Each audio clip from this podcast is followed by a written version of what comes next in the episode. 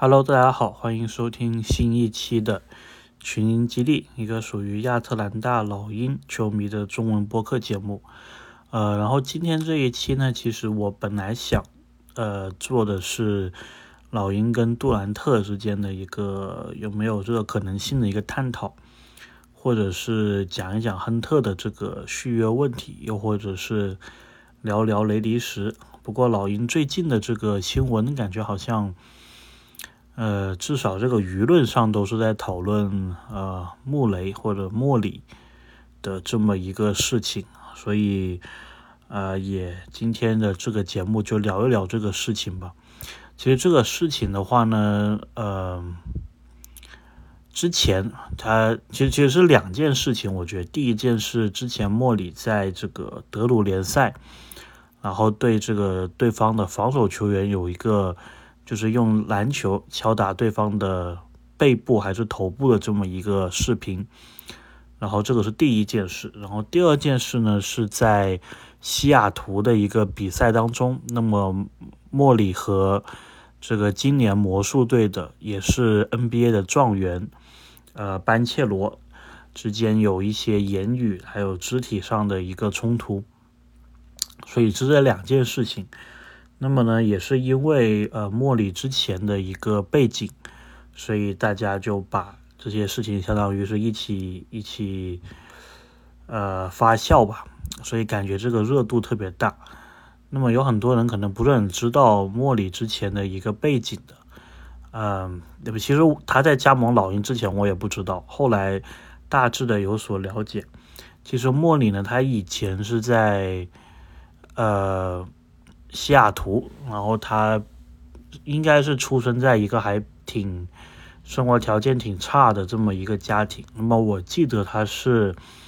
之前有一个父亲，然后好像是因为某种原因，然后他的生母跟他生父就分开了，所以他小时候呢其实是啊他妈妈还有后来他妈找了一个他的继父，然后呃这样子组成的一个家庭。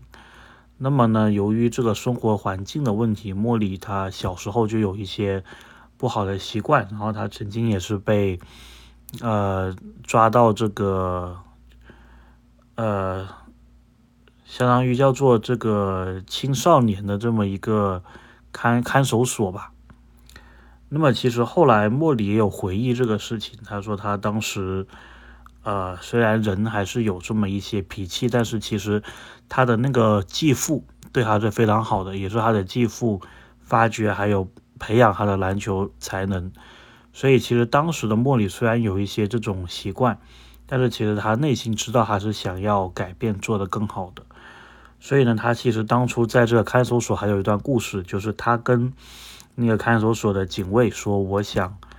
呃，出去以后再也不回到这里来了。”然后那些看守所的警卫还给他开玩笑说：“十年之后我们再见。”但是后来莫里呃获得了成功，特别是上赛季进了全明星之后，他当时应该是发了一个推特，就说是呃这个看守所的警察，当年的警察，然后警卫是想来找他，想要合影，然后要签名，所以也是感慨，就说呃自己以前有这么一段。不堪的过去，然后现在也是靠着自己的这么一个正向的发展，然后摆脱了这么一个过去。所以莫里他其实是有这么一个线索，呃，一个事情的。然后呢，他也是西雅图人。我自己觉得呢，其实，嗯，在野球场上是有一些这种行为是还挺正常的，因为我觉得你如果真的是打纯野球的话。你也不会有观众看你，对吧？你可能就是几个朋友自己这样子打。但是呢，如果你是在一个公开的环境，而且大家是有可能是要买票入场、花钱买票入场的这么一个情况的话呢，你这个就不单只是一个比赛，而是一场秀，你就会需要有一些这个表演的这一个元素在里面啊。所以我觉得，作为 NBA 球员，他们来。呃，打这一种野球比赛，比如说这个德鲁联赛，它其实多多少少里面是有一点这个，除了它的体育性以外，当然也有这个娱乐性，所以我觉得其实他们也会想办法去制造一些呃话题啊，制造一些这些呃这些场上的事情。所以呢，我觉得第一件事情就是德鲁联赛的那一个动作，我倒觉得有什么，我觉得这个还还挺正常的。那么呢，比较让人有争议的是第二件事情，那个事情大概呢就是莫啊莫里也不知道出于什么原因，感觉好像是对这个新科状元班切罗是有一定的。针对的，特别是在防守上有一些动作可能比较大，然后呢，在一个无关紧要的比赛里面，然后好像也是觉得也有这个每球必争，然后就是嗯，会用肢体表达不满的这么一个行为，当然很多人就认为其实这个是非常不必要的。那么其实我在这个呃网上。我在国外的网上，我看一下这个外外国网友的评论，其实呢，大部分人都是不是很喜欢这样的一个行为，甚至有些人说，呃，他会不会是因为脾气不好，然后才被马刺给交易走的？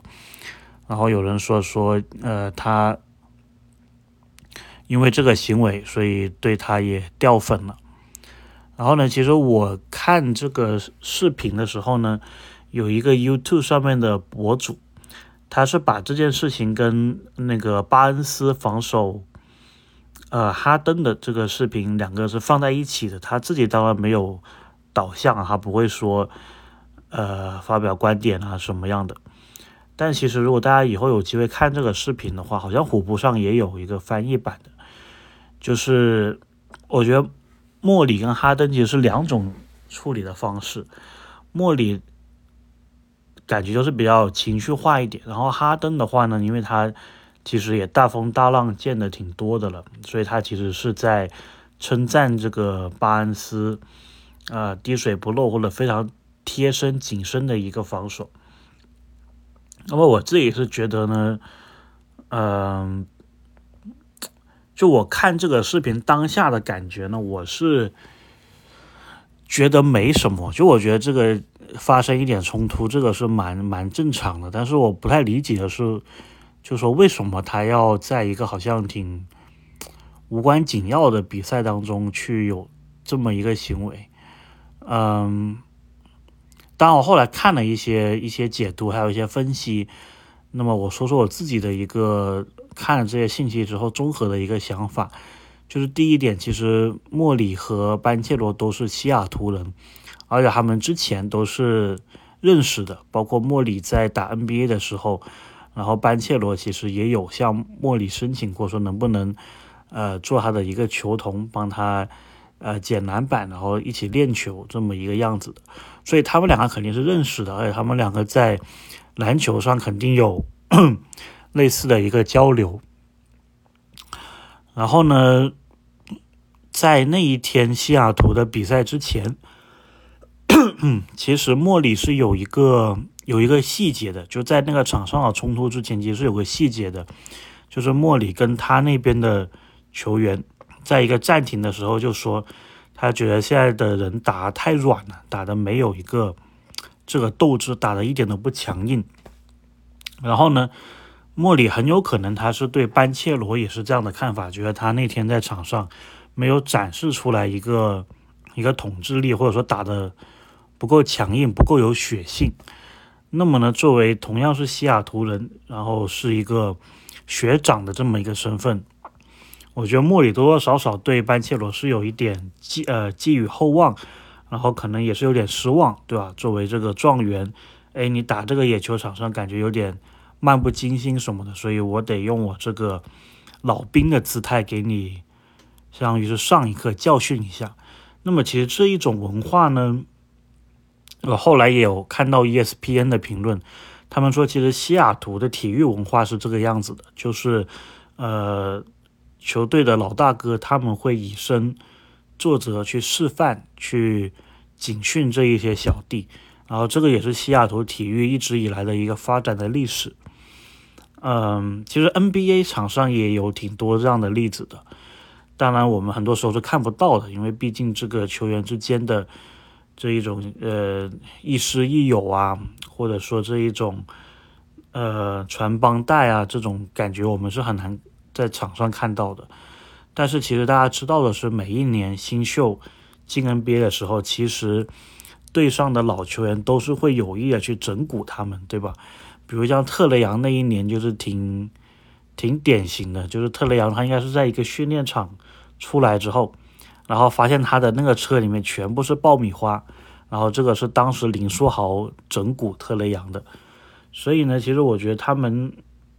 球员间这种。就是老一点的球员对年轻的球员做这种事情是是蛮正常的，然后，所以我觉得莫里他可能当时对班切罗就是有一多多少少有些复杂感情吧，就是说，哎，你觉得是，呃，当状元就了不起了，就可以不卖力啊，就可以怎么样，就可以失去一些你以前有的一些东西嘛，让我看到你，呃，现在样子跟以前不一样。所以莫莫里可能是有点点这种情绪吧，所以就觉得跟他表达一下。但是呢，其实这个事情是没有什么，我觉得是没有什么后果。虽然他们后来在 Instagram 看上去是在互呛，但其实我觉得就是很正常的一个一个发帖而已。而且其实莫里当时撞那个班切罗的当下，那个班切罗也是拍了拍莫里的肩膀，其实这个的意思就是说 I'm good, I'm good, we are good，就说我们。关系是好的，没有问题，都都 OK，所以我觉得其实这件事情并没有像我们呃有些媒体说那样子，好像很严重。我觉得其实就是很正常的一个事情，然后被呃媒体给放大了而已。那么当然，我也看到有些其他版本啊的说法，就说是这个莫里有点妒忌班切罗，他居然能够拿到这个第一顺位当了状元。然后从此就可以抢掉他在西雅图这个篮球老大的这么一个地位。那么我是觉得，怎么说呢？如如果你要这样说呢，那好像也可以吧。那即使是这样，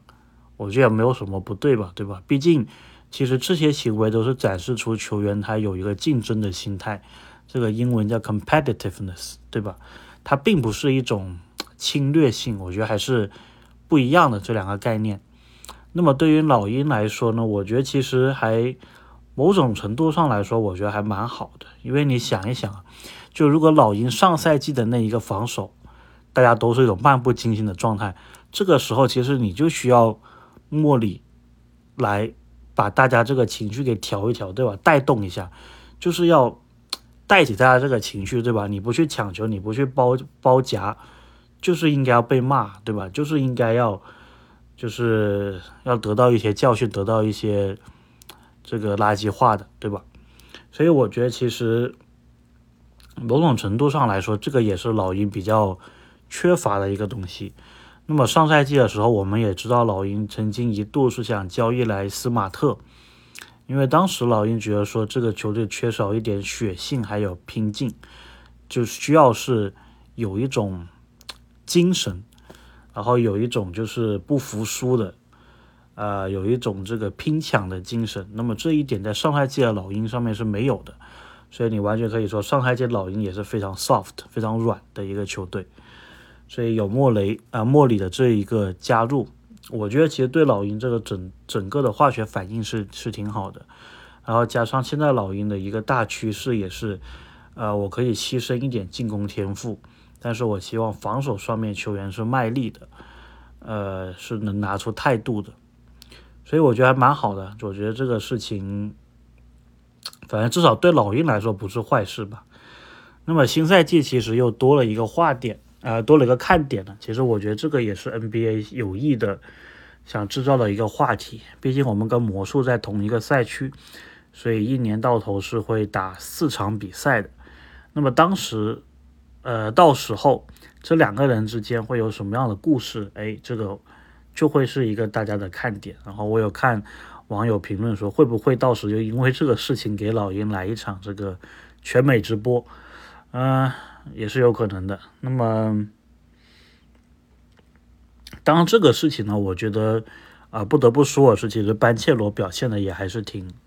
挺大度的，对吧？他没有说马上的去呃肢体上的一个一个冲击，所以对他的一个成长来说，其实我觉得是有益处的。毕竟就是啊有这么一个老大哥在这，对吧？所以相当于就是你得先迈过他，你才能够达到成为更好的一个自己。所以我觉得长期来看对班切罗也是有好处的。然后呢，对老鹰也是有好处的，然后也让大家多了一个话题，多了一个看点。那么休赛期没有这么闷。我觉得总的来说，虽然可能在国内受到一些口诛笔伐吧，但是总体来说，其实其实没什么，对吧？而我反而还觉得这个是老鹰很缺少的这么一种一种一种东西。当任何东西它稍微过了度，就不是那么好了。那么。呃，莫里这一次我觉得稍微过了一点点度，但是呢，其实他也是一个还相对年轻的球员嘛。其实我觉得我看了那个视频，他把莫里跟哈登放在一起，其实就是有一点点的这个暗示，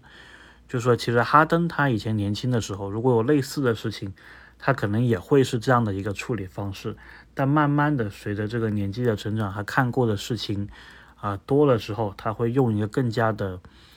呃，温柔更加的这个叫做友好的方式去去处理这些事情。那么以后，呃，哈登肯定也会是茉莉大家期许的这么一个一个进化的方向，对吧？就慢慢的成熟一些。啊，那不管怎么说，这个事情大概就聊这么多。那么下一期呢，其实我还是想聊一聊这个杜兰特的一个传闻，还有这个亨特的续约问题。那么这两个话题聊完之后呢，估计差不多就新赛季这个赛程就出来了，看看会不会有一场这个魔术的全国直播。那么我记得其实有一个赛季吧，我们的主场开幕战就是魔术，会不会今年再来一遍呢？那我们一起拭目以待。那么今天的这个播客就到这里，感谢大家的收听。